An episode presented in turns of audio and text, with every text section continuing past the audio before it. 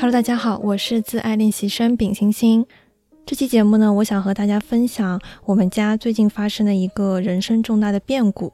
嗯，简单来说呢，就是我的表哥他上周日的时候进了医院，然后现在还在 ICU，就是重症监护室里面。现在呢，依旧情况还是很危险的一个状态。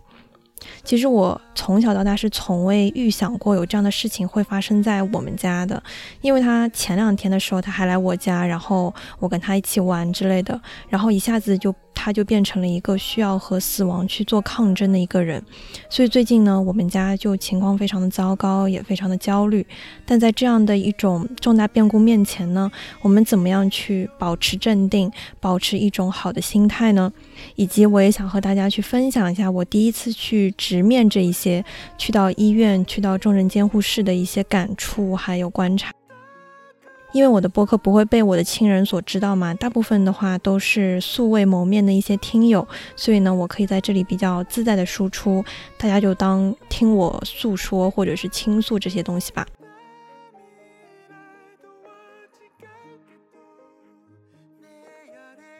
首先呢，这件事情是发生在最近一周。我的表哥呢是在上上周的时候新冠二阳了，然后上周去上班了之后，就发现他身体有点吃不消。因为原本他单位离家是非常近的，他一般上班的话都是直接走过去，然后两公里的样子。但是他在二阳之后呢，就发现自己走不动路了，于是就开始。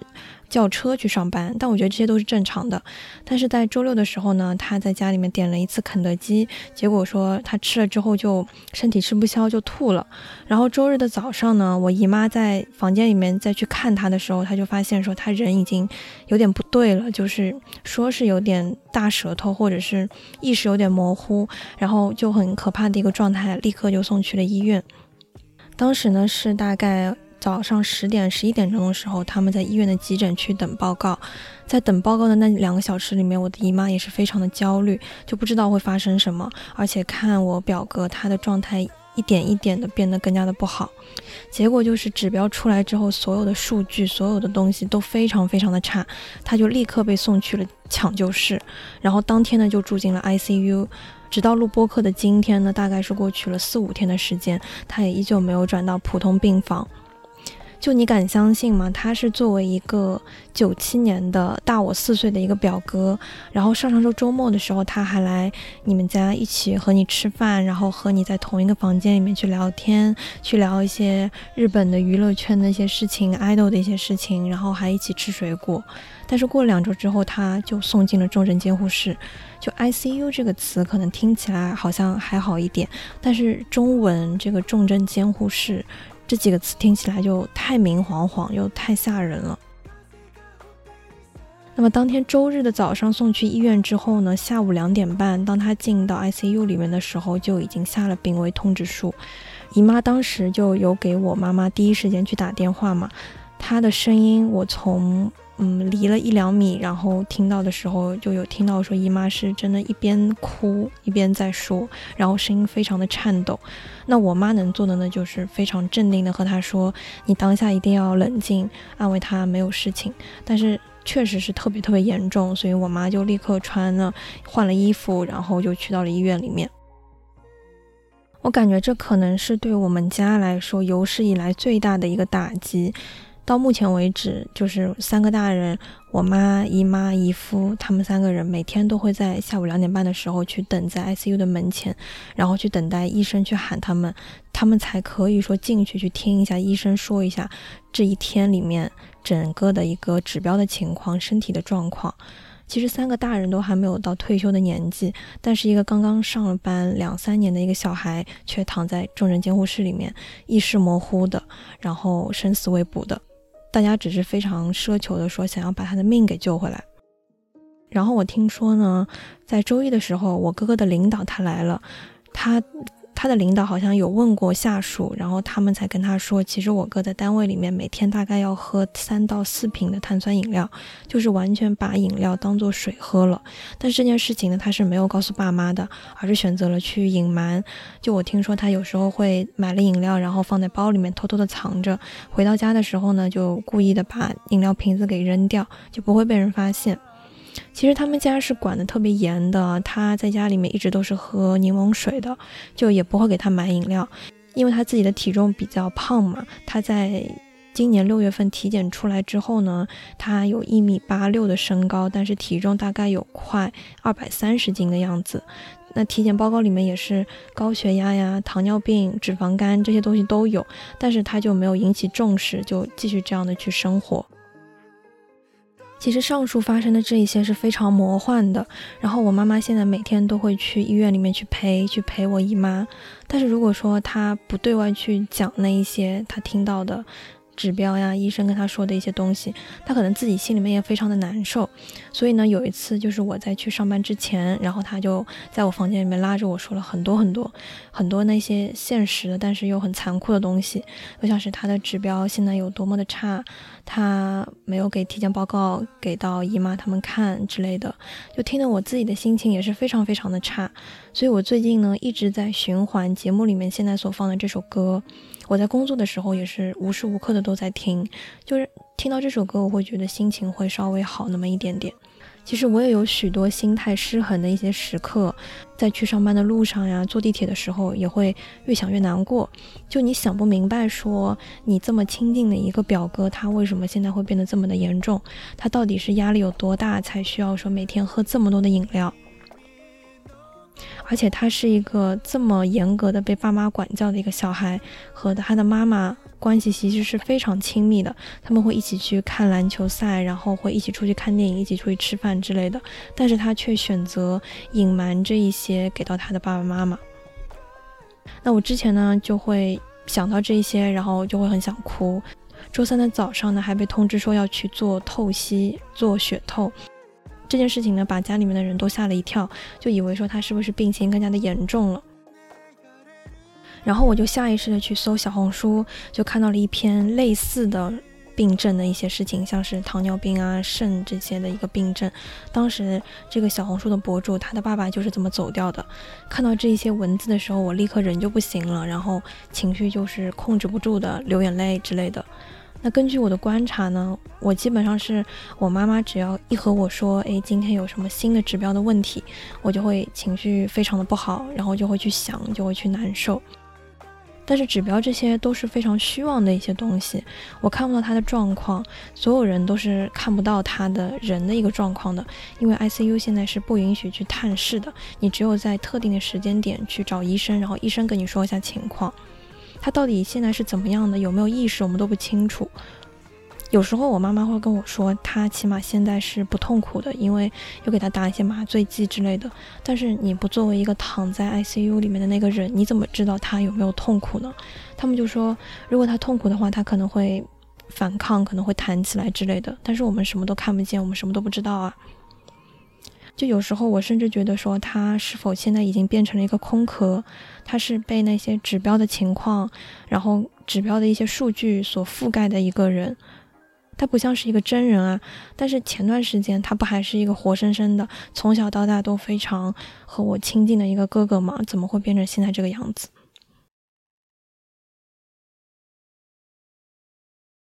那周三的时候呢，我因为是不需要去上班的，然后我妈妈早上就和我说，要不你这两天来医院去看一看你姨妈，然后给姨妈打打气这样子。那我思考了一下呢，我就选择当天下午就去到医院里面了。这也是我第一次直面这种人生的重大变故，我从来没有见过和死亡相关的任何事情，而且是需要我去直接去面对这些非常残酷的、最残酷的东西，去看到医生，然后去听到医生去说一些什么。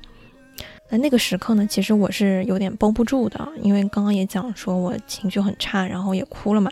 我就立刻和我爸打电话，我就说我要稳定一下情绪，我就和我爸说我现在马上要去医院了，但是我怕我情绪控制不住，如果我比姨妈先哭了，应该怎么办？那就太不好了。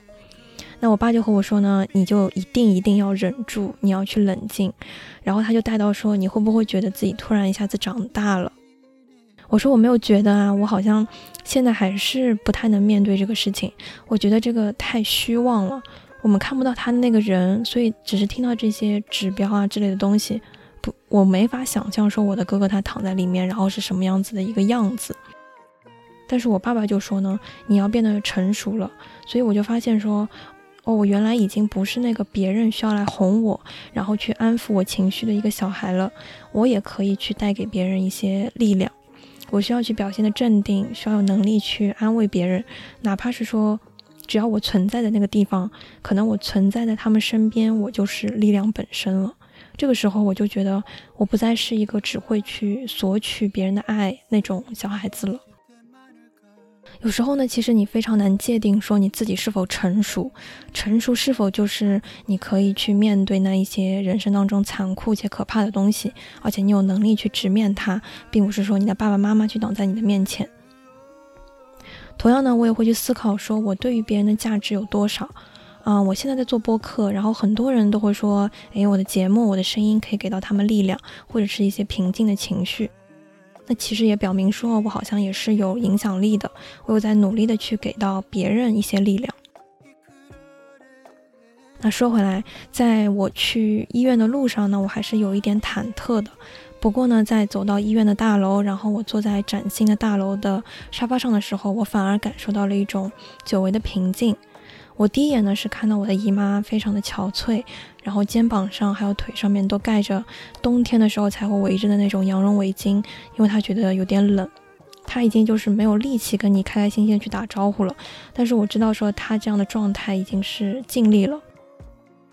于是呢，我就坐在我妈还有我姨妈中间，坐在两个单人沙发之间的那种中缝上面。替我妈去一点一点的去说，今天在医生那边获得了什么样的指标的讯息，就连血糖从七十三到十几再到几，这些她都非常非常的清楚。我就一下子觉得好像仿佛回到了我高中学习生物的时候的感觉，因为有环环相扣的逻辑，然后慢慢去推导出一些结论。同时那一天也是我人生中第一次去到重症监护室，因为里面。被医生叫的话呢，只能进去三个人，所以我是守在外面的。但是我看到了非常多人生的百态，比方说 ICU，它其实是不让吵闹的，也不让你在长时间的在 ICU 门口去停留，否则可能会影响治疗。所以呢，它就是一个非常小的，可能就十几个平方的一个区域，然后这个区域里面也是没有任何的位置可以给你坐的，可能它就是说防止你在。别的不能探视的时间里面也待在门口，所以说很多人他都是带着自己的一些塑料袋啊，然后铺在地上就席地而坐。每一天只有两点半到三点半的这个时间可以去探视，这个时间就有非常多的家属他聚集的来，来了之后呢，就在 ICU 的门前的一个门铃那边去按一下，跟里面的医生说我是几号床的病人家属，我来了解情况，之后就只能在外面等待。有些人是站着的，有一些人就是直接席地而坐。这么小的一个十几平的一个空间里面，就待了非常非常多的人。其实我觉得中国人还是比较乐观的，大家在外面是不会出现那种抱头痛哭的一些场面，而且还可以互相说说话，甚至有一点同病相怜的感觉，大家都会互相的去慰问慰问，还是有一点人情味在的。你甚至都看不出来说这些人的家属，他其实就是重症病人的一些家属。不过每个人看起来都没有那么的精神饱满，但是我就观察到说，突然有一个着装得体的，然后穿着黑色的 T 恤衫，把它很讲究的去别在裤子里面，衣服呢翻出来一些就显得很平整，然后戴了一根银色的项链，重点是呢，他把自己的发型做得非常非常的讲究，是个男生啊，然后他发型就做的是那种四六分的刘海，他突然一下子出现在了这样子的一个比较压抑的十几平的一个空间里面。我当时就有点诧异，说这个人是来听医生说那些最接近死亡的事情的人吗？他的家属难道也在里面吗？结果说他下一秒钟就来问我们说：“请问你们需要水滴筹吗？”我当时就想啊，难道就是水滴筹的销售吗？但是你穿成这个样子，打扮的这么体面，在这种空间里面，只会显得你非常没有人情味，你根本就无法共情到这里的一些家属，反而觉得有点冒犯，甚至是讽刺的。因为 ICU 里面它其实是不能去探视病人的，我就可以看到科室它门口的一个样子，看到说它这个科室里面有一排的门，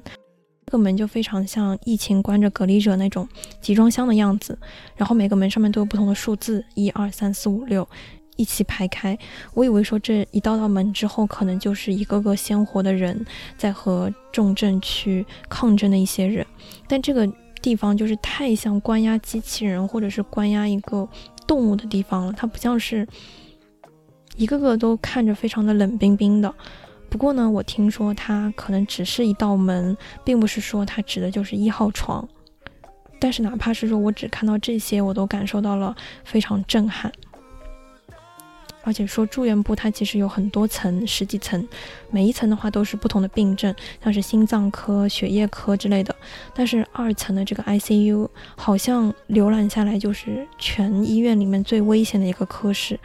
是离死亡最近最近的一个科室。我会觉得非常的恍惚，我为什么会待在这里？我的哥哥为什么会待在里面？他明明是一个很好的在生活的一个人呀，怎么就一下子来到了这里呢？所以我在面对这些的时候呢，我也开始去调整我自己的心态，去保持稳定，去尝试拥有一个良好的心态去面对这一些重大的变故。那首先第一点，我觉得可以向外求助，去倾诉。倾诉呢是可以让人去获得力量的。我觉得我现在做的事情就是倾诉，我向大家去录播客，通过输出来释放我的压力。因为有时候你把一些东西去藏在心里面，如果你自己去扛的话，你反而会特别特别的心累。你对你那些信任的、亲近的人去诉说出来之后，反而会觉得好受很多。对方呢也会慢慢的听你说，并且给你给到一些反馈。因为我妈妈最近她就是从早到晚都在医院，她心里面也非常的压抑。于是呢，她就会早上在我上班的时候，在我吃早饭、化妆的时候，她就会事无巨细的和我讲最近发生了一些什么事情。那我当时听完心里很堵，我就也去找我的爸爸去诉说这些。然后哪怕是说那天早上特别的忙，但是我还是花了十五分钟的时间和我爸爸去通了电话。那我爸当时也和我说，嗯，其实心态决定健康。他告诉我说，无论工作也好啊，还是生活也好，都要保持良好的心态。如果说把心态给搞坏的话，很有可能就会影响你的健康，是身体上面也好，还是心灵上面的也好的健康都是。所以大家千万不要想着说我要去扛，要选择说去懂得去释放这一些压力，懂得呢去及时看病，同时呢倾诉也是可以给人带到一些力量的。那第二方面，我觉得大家可以以自己最大的力量去忙起来。周一、周二呢，其实是我工作非常忙碌的两天，我基本上就是连轴转，然后有很多紧急的活，我需要非常专注的去做事情，而且需要抓住每一分每一秒的那种。不过，当我在工位上面去戴上耳机，然后开始种树，开了显示屏，去全身心的投入，说怎么样去搭建这个表格，去跟数字这些实体的东西去打交道之后，我反而觉得非常的心安，就可以抛去非常多的杂念。那包括说跟同事一起开会也是，我去聊一些工作的事情，就可以让我短暂的去忘记掉我哥哥的一些情况，因为你当下你脑子飞速的去旋转，你只会被工作去推着走。但是它是充实的，并且是安心的，不会允许我说我要去胡思乱想。我也没有空去看小红书，去看别人的病到底是怎么样的。在工作的一个过程当中呢，我是平稳的，并且舒适的。有时候结束会议了之后，大家也会闲聊几句。那我的领导也会问问我的近况，我会说，哎，这段时间我找工作，但是没有回音。他也会跟我开玩笑说，其实人非常重要的一点就是，你可以找一个靠谱的、有钱的老公，找个家里开厂的富二代，然后你去这个厂里面去做财务，这样就不会去受那些找工作的苦了。那我当时听到这些，我也就是笑笑说，哎，其实我还是很要工作的那种，我觉得工作很重要。但是抛开这些杂念，就是你能被你的领导、被你的同事开开玩笑、关心一下，我也会觉得心里面好受许多，放松很多。忙起来之后，好像就可以治疗很多的事情，因为我不需要每天去医院嘛。那那我在很遥远的地方去担忧这些，去思虑这些又有什么用呢？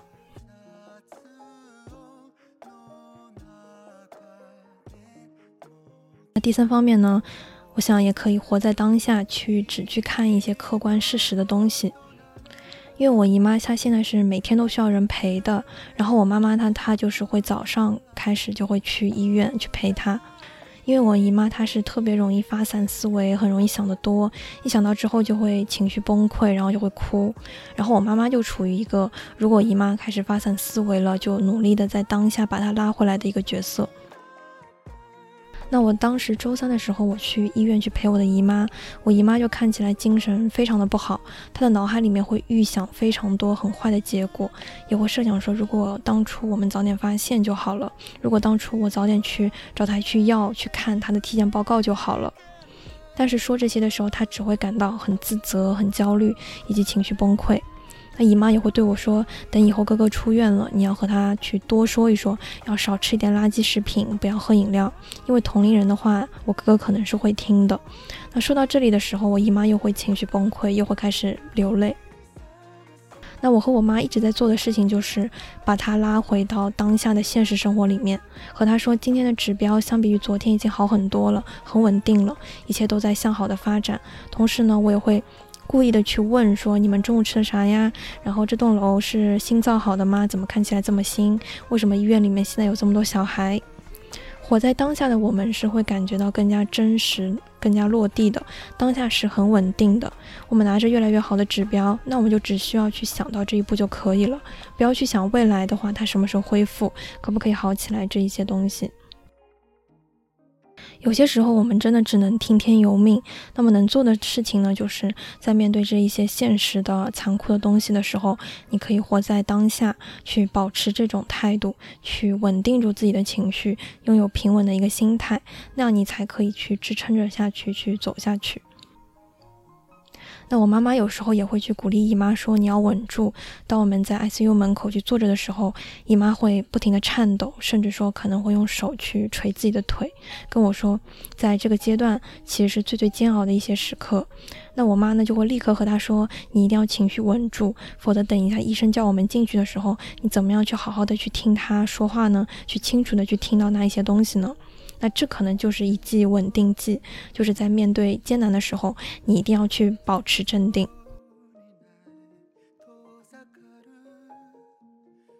第四点的话呢，我反而觉得逃避现实有时候还是很有用的。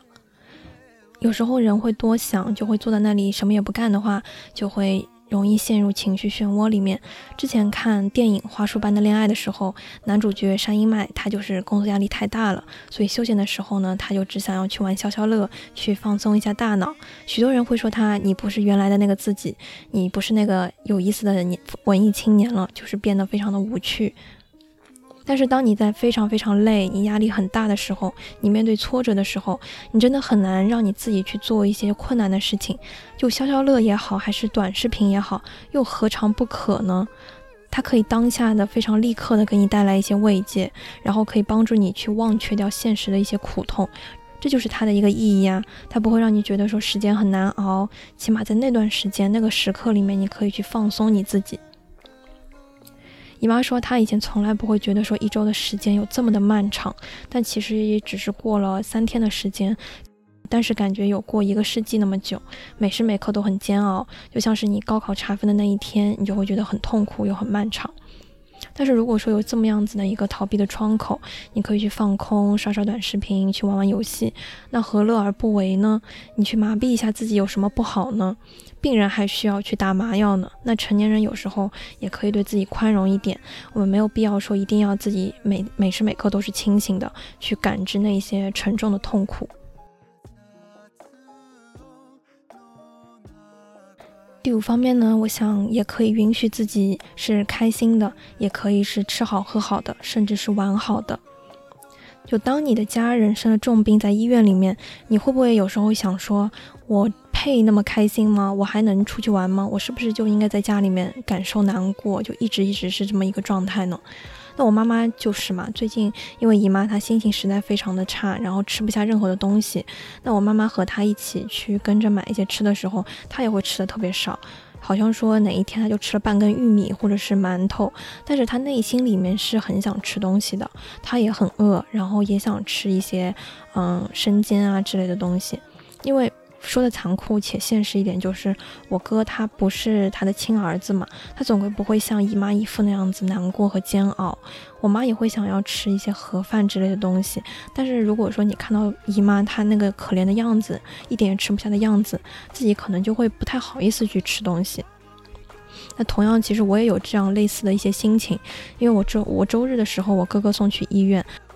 那我周一的时候还要和我的高中朋友一起晚上吃饭到非常晚的时间，我周末要出去玩，我就会产生一些比较强烈的罪恶感。我是不是也得让自己泡在伤心的情绪里面才可以，才是对我哥哥的一种尊重呢？但是当我去上班的时候，碰到和颜悦色的同事，他和你聊天，和你去聊一些和生病毫无关系的，只是生活上的一些琐碎的事情。我在那个时刻里面，我是真的感觉到很开心啊！我和同事去聊天，我真的能感受到是纯粹的开心啊！我去见朋友也是，我每天都可以感到开心，这些都是非常真实的情绪。我没有必要说我让自己一定要困在抑郁里面才是一种尊重，这不代表说我不去在意我的哥哥，而是说我也希望我可以过好自己的生活。我相信他也会希望我看起来是健健康康的，是快快乐乐的去面对这一些事情的。我知道我哥哥他也不希望给人去带来太重的一些负担，那我会去努力的去陪他，努力去看他，也会真心的去为他祈祷。但是这和我开心和健康的活在我自己的生活里面，它其实是不冲突的。同样，我也和我妈说，如果你想吃盒饭，你觉得饿的话，你也可以去买一些东西。姨妈也绝对不会因此而感到不舒服，她肯定也希望你能吃得好一点，有力气去面对这些事情。那肯定也是希望你可以好的。他不吃，只是单纯说他自己实在是承受不住，他吃不下，并不是说他不允许你这么做的一个原因。那本期节目就到这里啦，我希望节目发出的时候一切顺利，一切都在向好发展。我从来没有想过我的未来是没有我哥哥所存在的。我觉得我和他之间以后呢，可能也会是有了各自的家庭之后，也会像我妈妈还有我姨妈那个样子，就会带着彼此的家人，然后小孩一起互相的串门，逢年过节的时候也会互相的走动以及来往，是很亲密的那种家人的关系。我相信我的未来肯定是有他存在的。那在这里的话，我也真心的去保佑我的哥哥，一定会平安无事。那么同时呢，你也可以在小宇宙 APP、网易云音乐、QQ 音乐、苹果 Podcast 搜索“自爱练习生”找到我。欢迎你在苹果 Podcast 里给我打分。目前已经开通官方微博了，会发一些日常还有碎碎念，可以直接微博搜索“自爱锤泥播客”，或者是通过播客的介绍栏点击链接。如果想加入听友群，请添加微信小助手“不上发条”的拼音加一二零三，备注听友群即可。期待与你下期再见。祝你一定要健康，祝你一定要幸福，拜拜。